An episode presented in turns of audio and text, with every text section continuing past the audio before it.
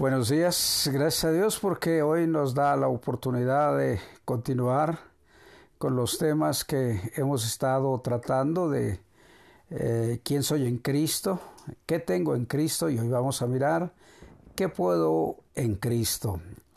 Eh, en este día, pues la gracia de Dios nos da la oportunidad de seguir a través de este medio y quiero invitarte a que Oremos a Dios para que Él nos bendiga y podamos disfrutar de su palabra que Él tiene preparada para nosotros en este día. Dios, te agradecemos el favor, la gracia y la misericordia que nos das en tu Hijo Jesús. Nos acercamos hasta ese trono de la gracia para obtener el oportuno socorro y tener la gracia que necesitamos para ir adelante. Pedimos que tu palabra venga a ser esa agua fresca, Señor, que penetre a lo profundo de nuestro corazón y que haga fructificar, Señor, tu obra en cada uno de nosotros. Queremos, Dios de los cielos, honrar y glorificar tu nombre y todo lo, lo pedimos en el nombre de tu Hijo Jesús. Amén. Bueno, muy bien. ¿Cuántas veces hemos oído nosotros eh, la expresión de Filipenses 4:13? Todo lo puedo en Cristo que me fortalece. Cuando las, las cosas eh, eh, muchas ocasiones no van muy bien, lo utilizamos, pero realmente ¿qué, qué hay eh, en esa expresión tan especial, tan conocida? Yo creo que es una de las expresiones más conocidas de el Nuevo Testamento que nosotros tenemos la oportunidad de, de leer y de escuchar y entonces pues cuántas veces hemos oído esa expresión, todo lo puedo en Cristo que me fortalece. Bueno, el apóstol Pablo, él este, fue quien eh, escribió, fue inspirado por el Espíritu Santo para poner esta expresión para que tú y yo la pudiésemos recordar, la pudiésemos vivir y pudiésemos tener la más amplia bendición a través de eh, conocer que todo lo podemos en Cristo. Entonces, eh, nuestro tema es, ¿qué puedo en Cristo? Aquí está resumido, todo lo podemos en Cristo. Pero quiero que, que tú te des cuenta en este día de que para que Él pudiera decir, todo lo puedo en Cristo que me fortalece, Él tuvo experiencias muy complicadas, muy difíciles. Una de ellas eh, en la que, en que hace mención en Segunda de Corintios capítulo 12 versículos 9 y 10 que dice así, y me ha dicho, bástate mi gracia, porque mi poder se perfecciona en la debilidad. Por tanto, de buena gana me gloriaré más bien en mis debilidades, para que repose sobre mí el poder de Cristo.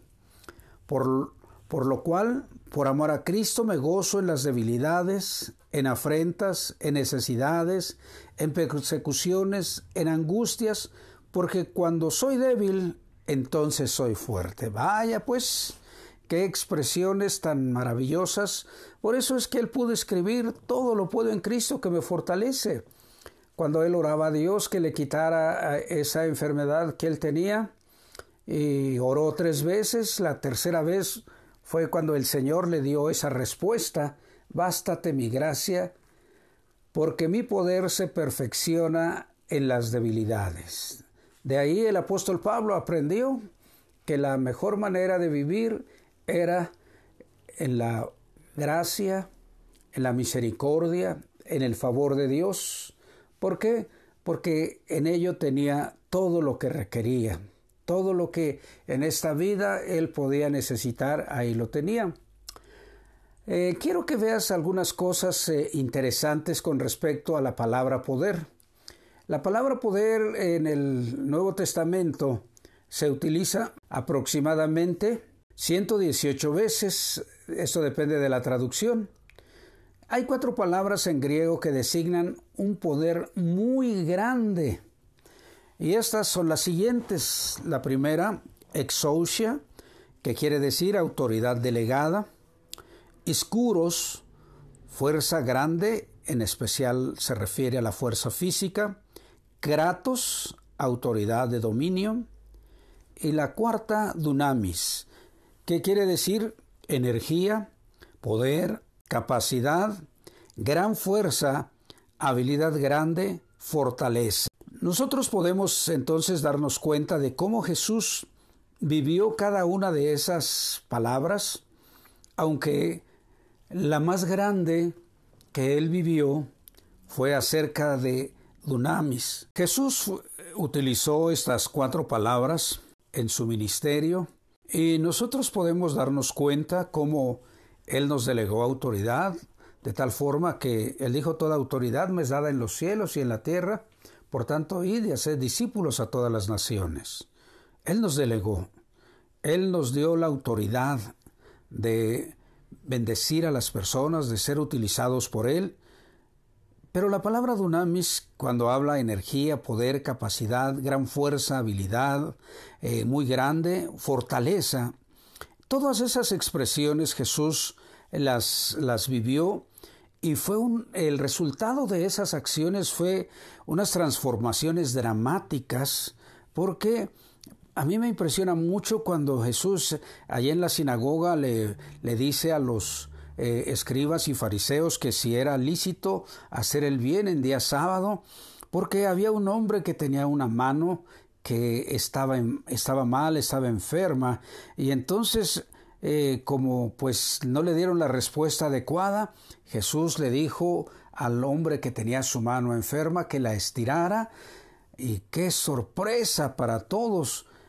la mano fue restaurada, el poder de Dios manifestándose en una forma increíble. Yo no cabe en mi mente cómo esa mano fue desarrollándose en su forma normal quedó.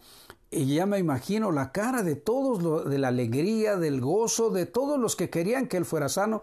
No así los escribas y fariseos que se molestaron bastante, pero yo puedo darme cuenta entonces que Jesús vivió en una forma tremenda estas acciones de el dunamis, del poder, de la energía, de la habilidad grande, de la fortaleza que Dios obraba en él.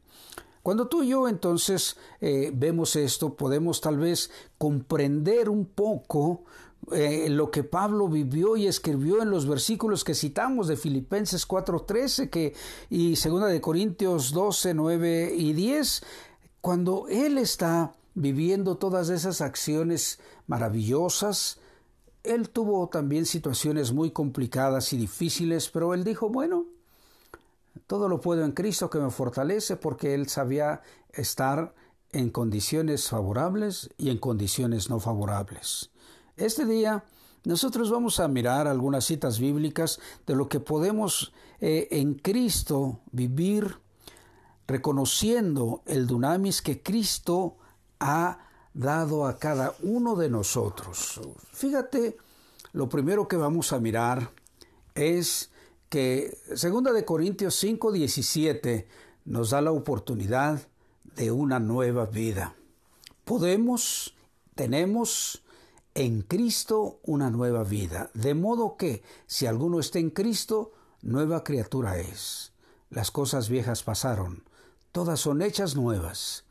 Y esto, tal vez nosotros, muchos no tengamos una experiencia de transformación espiritual, física, tan impresionante como muchos que escuchan la palabra de Dios son transformados.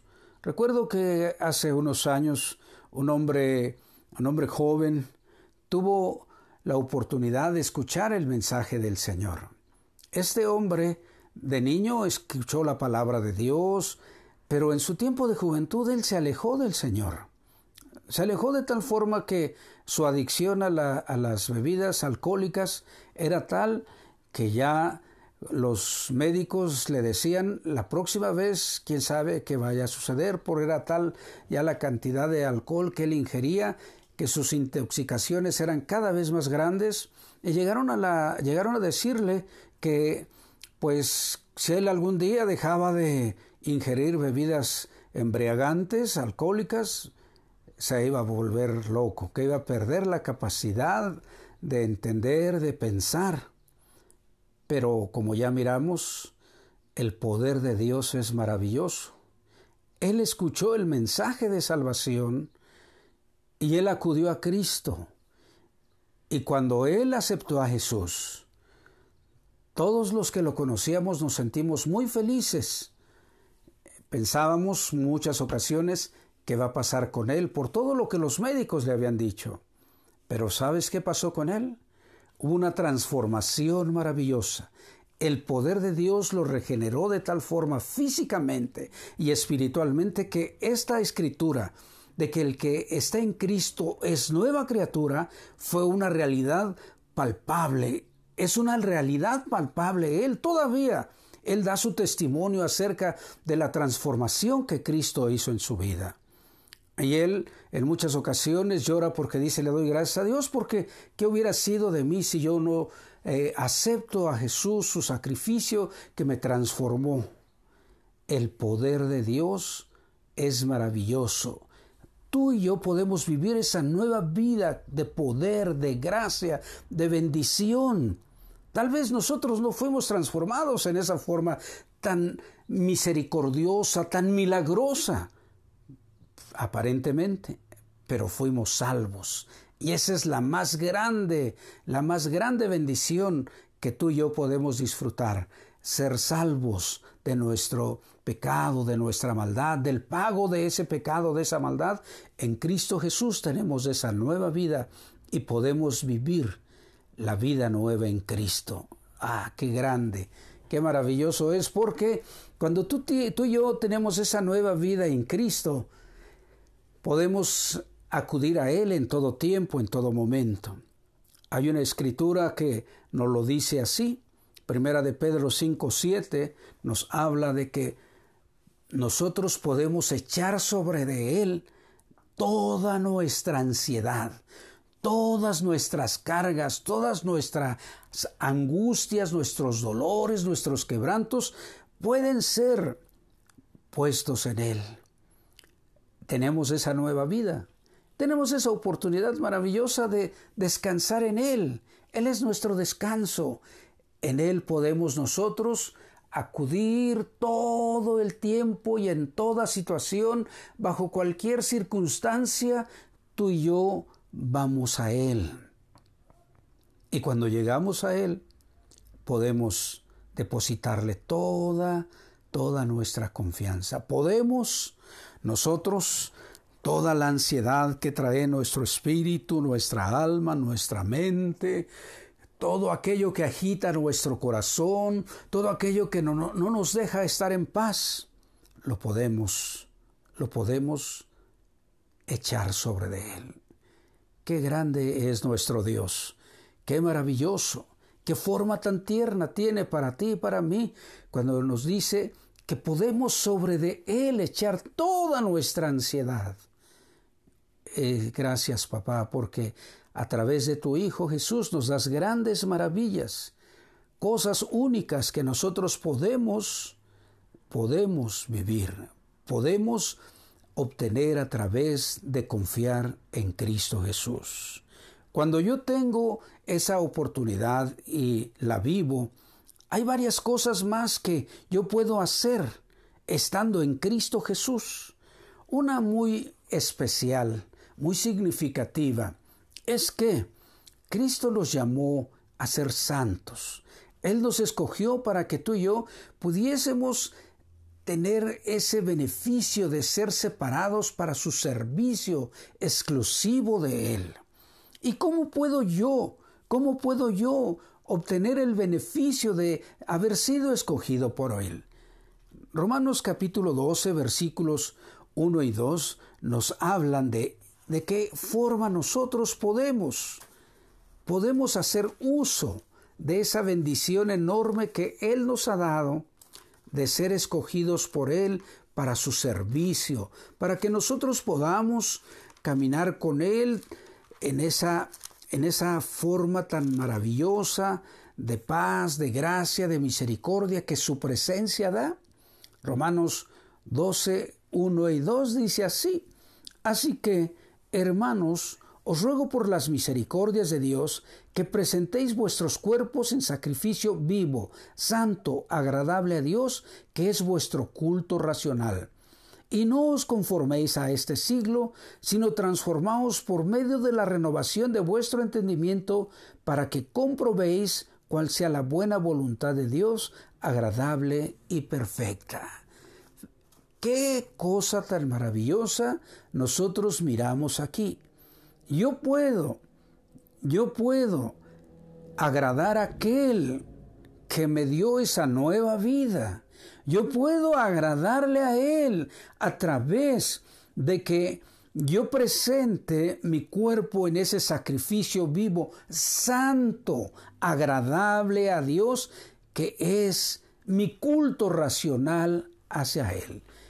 Qué bueno es que tú puedas, en este, en este versículo 1 del capítulo 12, el que tú puedas personalizar esta parte, que es tu culto racional, que con todo tu entendimiento puedes vivir dándole la gloria a Dios, porque Él te ha dado esa nueva vida, porque tú puedes ahora, con su gracia, con su misericordia, poder aprender las cosas que a Él le agradan, vivir las cosas que a Él le agradan.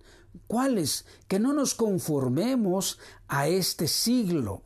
Tú te das cuenta todo lo que ofrece este mundo, todo lo que ofrece de aparente felicidad, de aparente gozo, de aparente eh, bendición, cuando realmente lo único que provee es amargura, dolor y tristeza, porque fuera del camino del Señor no podemos tener esas cosas. Y entonces nosotros tenemos al alcance el poder para ser transformados por la renovación de nuestro entendimiento. Somos nuevas criaturas, todo es hecho nuevo, entonces las cosas que nosotros sabíamos y vivíamos, tenemos que desaprenderlas para darle gloria a Dios a través de ese nuevo estilo de vida que Él nos ofrece, que Él nos da.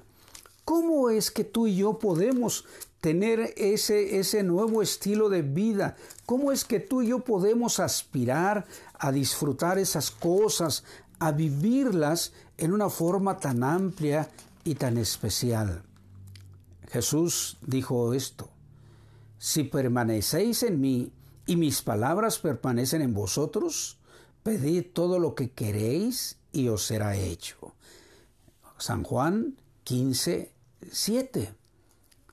Fíjate de qué forma tú y yo podemos presentar nuestra vida en sacrificio vivo, estar, permanecer en Cristo.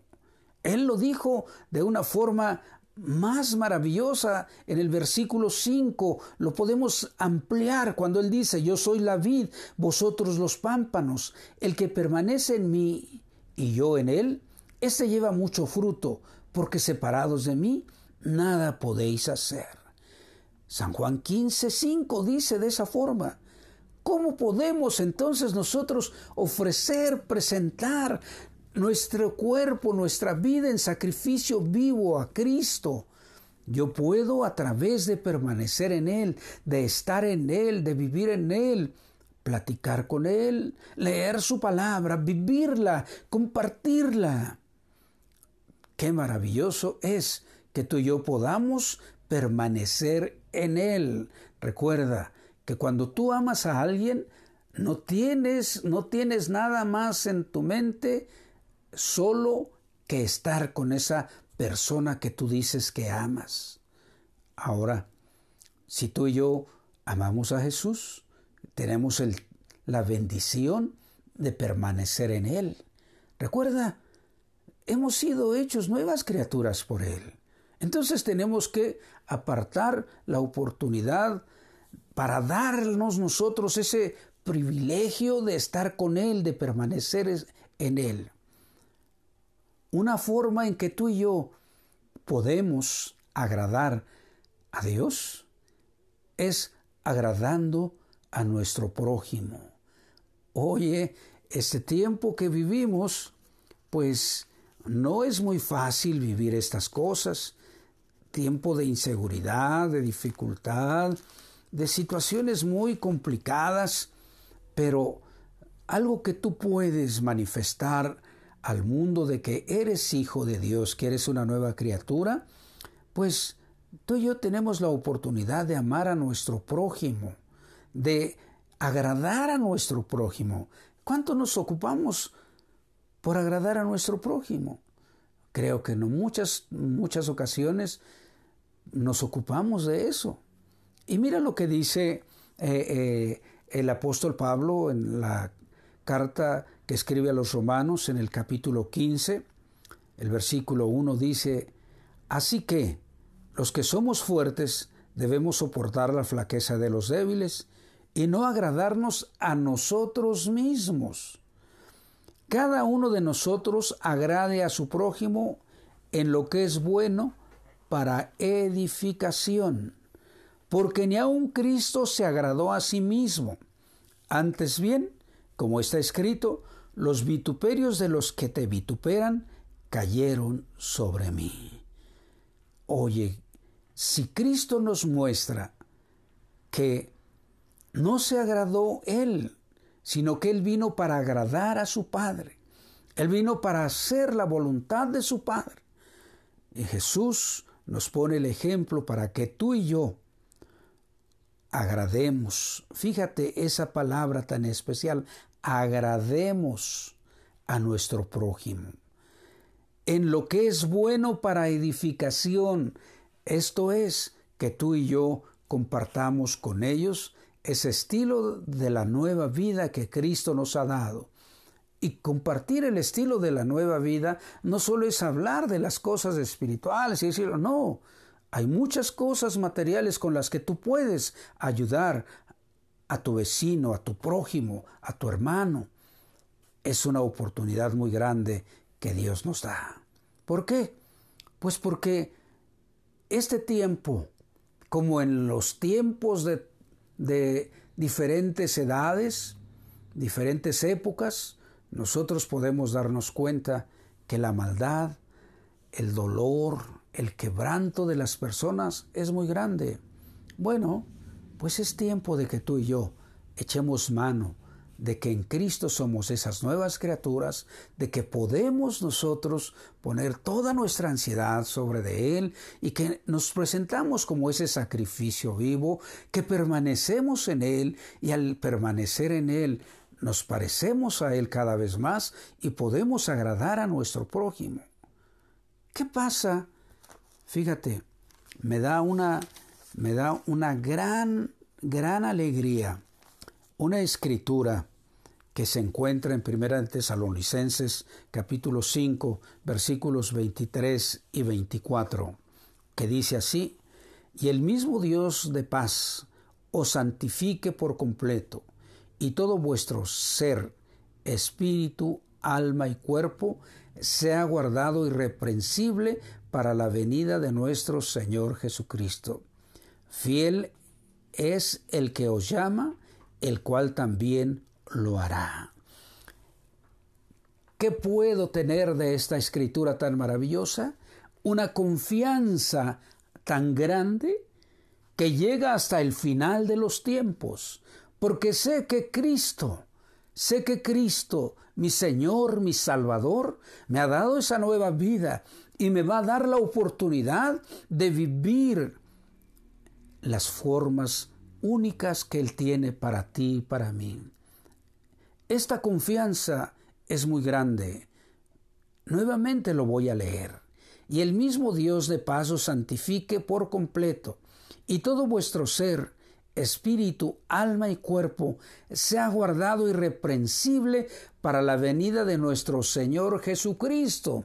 Fíjate, Hemos hablado de cómo presentar nuestro cuerpo al Señor como sacrificio vivo, que no nos conformemos a este mundo, sino que nosotros manifestemos que Él vive en nosotros y podamos permanecer en Él, que nosotros podamos manifestar su amor a través de vivir las cosas que Él tiene.